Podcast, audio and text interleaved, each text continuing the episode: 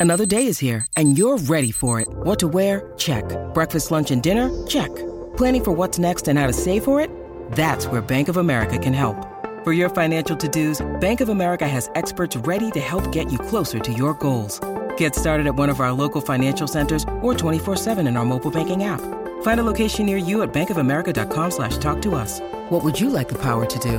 Mobile banking requires downloading the app and is only available for select devices. Message and data rates may apply. Bank of America and a member FDIC. Último del cine y hasta los bochinches de Hollywood en De Película con Juanma Fernández París en El Despelote. Y llegó de película con Juanma Fernández París, el crítico número uno del cine de toda la Florida Central y Puerto Rico. Pero antes te recordamos que te estés pendiente a Wiggy de John Mico. Cuando la escuches, durante esta hora logra la primera llamada a Orlando, Tampa, Puerto Rico. Y te vamos a regalar 500 dólares en efectivo, marcando el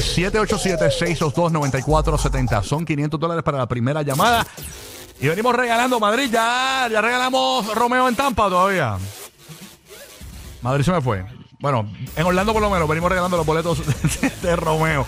Así que pendiente. eh, me imagino que Tampa, si no lo hemos regalado, durante esta hora los regalamos. Así que pendiente. Y a partir de las y 40 de esta hora tenemos boletos para que te vayas a los Tampa Bay Race en Tampa. Pendiente. Bueno, Juanma, ¿qué es lo que está pasando? Buenos días, manín. Ana, cine, cine, este, películas, estrenos. Estamos en uno de esos momentos de transición donde no es Halloween de verdad, pero la monja se comió todo porque eh, recaudó casi 86 millones a nivel mundial. O sea que eso contesta. Olvídese si usted entendió. The la, Nun. La, la- The Nun 2. The Nun 2. The Este, Nun 2. este, Electric Boogaloo. Está Este, buena, está buena, yo la vi. Sí, pero. ¿La viste en cine, Burbu? Sí, eh, Burbu Sí. llevó al nene. Espérate que Burbu llevó el nene. Burbu Llevé llevó al nene, al. Yo te, llevó al yo te nene. vi, yo te vi en los stories que ibas a llevar el nene, el nene. ¿verdad? Y el problema es que ella Ay, cogió y me bueno. dejó un mensaje en WhatsApp, ¿entiendes? Y a mí no se me ocurrió. Yo lo, o sea, yo estaba haciendo algo y lo vi, pero no lo escuché. Y entonces dos horas más tarde, mira que si, que si el nene tiene que ver la primera para entender. Y yo, mala mía, que me tardé seis horas en contestarte, pero, pero no, fíjate, me gustó. Pero me para, para, antes que Es verdad siga. que la mitad de película estaba baboro. Antes que sigas, dile a la gente que, que nene es, porque no vayan a pensar que es Coco. Que nene fue el que llevaste. Ah, no, es Sahil, que tiene 12 años y siempre, esto me han vacilado aquí porque desde siempre ellos le, le- Pero es a que, él le pues, gustan las, las películas de misterio y las ve conmigo. Yo a los cuatro años quería ver la primera Halloween, mi mamá no me llevó y entonces dos años después era lo suficientemente maduro para verla en HBO. Así yo la primera Exacto. Halloween Ay, ¿de la vi a verdad? los seis años. Ah, o sea bueno, que me ya, siento mal, no me siento ya para mal. los ocho estaba traumado con A Nightmare on Elm Street, ¿entiendes? Y por- de- a los doce ya había visto todas las de Jason. O sea que Wow, es como estaba que... curado. O sea que, y aquí estamos y no le hemos hecho daño a nadie, por lo menos físicamente no he hecho daño a nadie. Tú eres Jeffrey Dahmer, ¿no? No, soy a- no, no va a haber una serie de Netflix, el crítico asesino. El crítico es no, pero asesino no. Este, sí, por eso. Eh, Anyway. Este, así que hoy, es un- esta semana es un momento de transición porque estrena una película que se llama ah, Hunting in Venice. Yes. Aquellos que no estén familiarizados, porque esto es una adaptación de una novela de Agatha Christie, que es una ah, escritora extremadamente famosa que se caracterizó por misterios detectivescos. Así Sí. que esto es como una trilogía que ha hecho Kenneth Branagh. Eh, que empezó con eh, Murder on the Orient Express, después hizo Death on the Nile.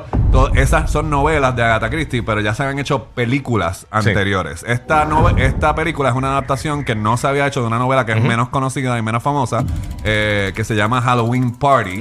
Este, Y la trama precisamente sucede el 31. Se llama Hunting in Venice porque básicamente el detective Poriot, que es interpretado por eh, Kenneth Branagh, está retirado porque está aborrecido, como ningún caso lo reta. Eh, y ya no quiere seguir trabajando. Y viene esta escritora eh, de misterios, que es como que alusiva también como representativa a Agatha Christie, y lo invita a una sesión de espiritismo en, un, en una localización que, en Venecia que supone que está embrujada, el 31. ¿Qué pasa? Pues tienen en la sesión de espiritismo, hay un asesinato y como suele suceder en estas películas, hay una lista numerosa de sospechosos y la diferencia de las otras es de que como están atrapados todos en una localización y está el reloj contando de que no pueden salir para ningún lado y tienen que Uy. averiguar quién es el asesino antes de que... Ay, de quiero que, verla, de que, que- de que amanezca. Pues entonces es un poquito más intensa que las anteriores, porque las anteriores son como de estas de las películas de estudios de los 60, como que mira la cinematografía, qué brutal, y mira todas estas estrellas. Esta funciona mucho mejor como película de sus- suspenso. No es horror. Ajá, exacto. A pesar de Ese que. es bueno, eso te mantiene o sea, ahí. Aquí la, la- aquí la cuestión iba a decir otra cosa. Eh, iba a tener que La ponerme pende, la, la pende. la- eh, la- top. Exacto, esa misma. La cuestión es quién es el asesino y lo interesante es de que esto es un tipo, el detective es una persona que no concibe de que haya nada en la vida que no se puede resolver a través de la lógica.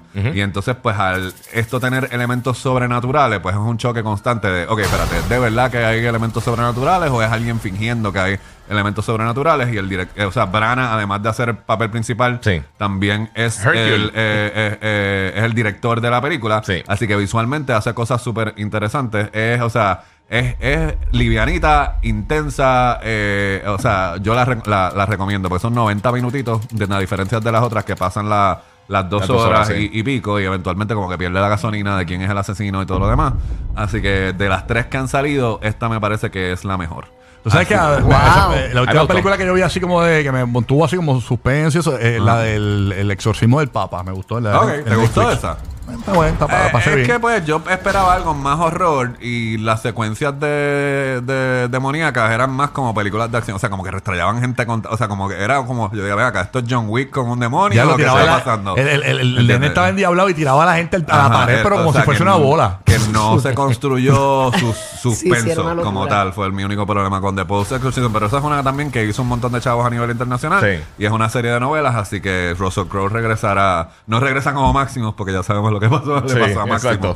Este, digo, aunque los fantasmas, ¿verdad? Este, ¿Quién sabe? Puede ¿quién ser sabe? un- Eh, esperemos que no- gente que esperemos que esperemos sí. sí que Russell Crowe está en Gladiator 2, que ya la Sí. estaban filmando antes de la huelga, pues que sea una sorpresa y no lo tiren en el, en el trailer, por favor. Anyway, eh, otros estrenos de cine en esta semana, eh, eh, tanto en Estados Unidos como en Puerto Rico. En Puerto Rico va a ser en las salas de Fine Arts, en Estados Unidos es un estreno limitado, o sea que no va, no va a estrenar en miles de salas, pero sí va a estar disponible porque están buscando nominaciones y tipo de película que eh, es de un streamer, en este caso es Prime Video, Sí. eh, pero que piensan que es una película que puede llegar a tener nominaciones, que es la película Casandro. Eh, Casandro es con Gael García Bernal, es una historia verídica. Él hace de este luchador eh, en México de lucha libre. eh, que en México se le dice eh, el luchador exótico, o sea que son, es abiertamente homosexual, en- o sea, no solo en su vida personal, sino que él crea este personaje Sí. que no es eh, lo que era el santo, este tipo de cosas. Así que es como, así que es la historia de cómo él construye ese personaje y el ascenso de su vida profesional, no a pesar de que él era un hombre que había salido del closet. Eh, o sea, de la forma que sube a Esto- nivel- esto es en Prime. Eh, eh, no, está en cines En cine. ahora y después en dos semanas después va a estar en Prime. Ah, ¿Entiendes? cool. Es como Y- que sí, sí. va a estar en cine. Y no sé si vieron los Aquí que están viendo la, aplicación, pues está un señor ahí que de Benito. Ay, ¿sabes? perdón, te la madrugué, mano. Este, no, no. y lo interesante de, de- O sea, esto es lo otro. El Pero tre- Benito, el- ¿qué hace? ¿Luchador? él no, él es, él es un papel secundario. Él es como que uno de la gente que tiene que cuidar al personaje de Gael y Gael le está tirando maíz toda la, toda la película. Este, Uy. así que es como un posible interés romántico. Le quiere comer la zanahoria, Eh, pero el no lo voy a dañar porque, porque precisamente porque el trailer te hace creer, o sea, vamos a decirlo de esta forma. Benito está muy bien, ¿entiendes? Pero él ha sido lo, que ha, si- lo que ha sido, gracias, eh, por acomodarme eso. Musicalizándolo. Este, eh, pero no, eh, al igual que Bullet Train, ¿entiendes? Él todavía no ha salido de la película, que es la película que carga eh, Bad Bunny, ¿entiendes? Es como que no es como Daddy Yankee, no es como Vanilla Ice, Sí, ¿entiendes? sí. No, es, no es Will Smith, no es Madonna, todos estos artistas que de momento tuvieron una película donde tienen un rol protagónico. Aquí, obviamente, él lo que está es su presencia en esta película va a traer a sus fanáticos y mucha curiosidad y a los haters también precisamente, pero pues tiene que ver con el apoyo que él le da a la comunidad, ¿entiendes? Es como que porque aquí el, el protagonista es homosexual y es sobre sobre precisamente Esta película dijiste que, va, que no, es no va a tener mucha no posición, es pero- limitado. pero, va a estar en la ¿entiendes? Florida Va y en Puerto estar- Rico. Va a estar en Estados Unidos, pero no es el. O sea, probablemente si usted va al cine en un multiplex, que es de estos cines donde tiene 20, 20 salas, Sí. pues es probable que esté en una Ah, entiendo. y no esté en todas las loca- las Entonces, en, localizaciones en Prime va a estar el día que saque el iPhone, septiembre Este, 22. Correcto. Sí. Correcto. Así que, este, pero la están poniendo porque se espera que pueda tener premios. Y de nuevo, es una película bastante, es una biografía bastante convencional. Lo único que. Entonces, eso es como que el, el choque, ¿entiendes? El personaje no es para nada convencional, pero la estructura de la película es bastante convencional. Y lo que la une y la eleva y la razón para verla es el- eh, la interpretación de, de Gael.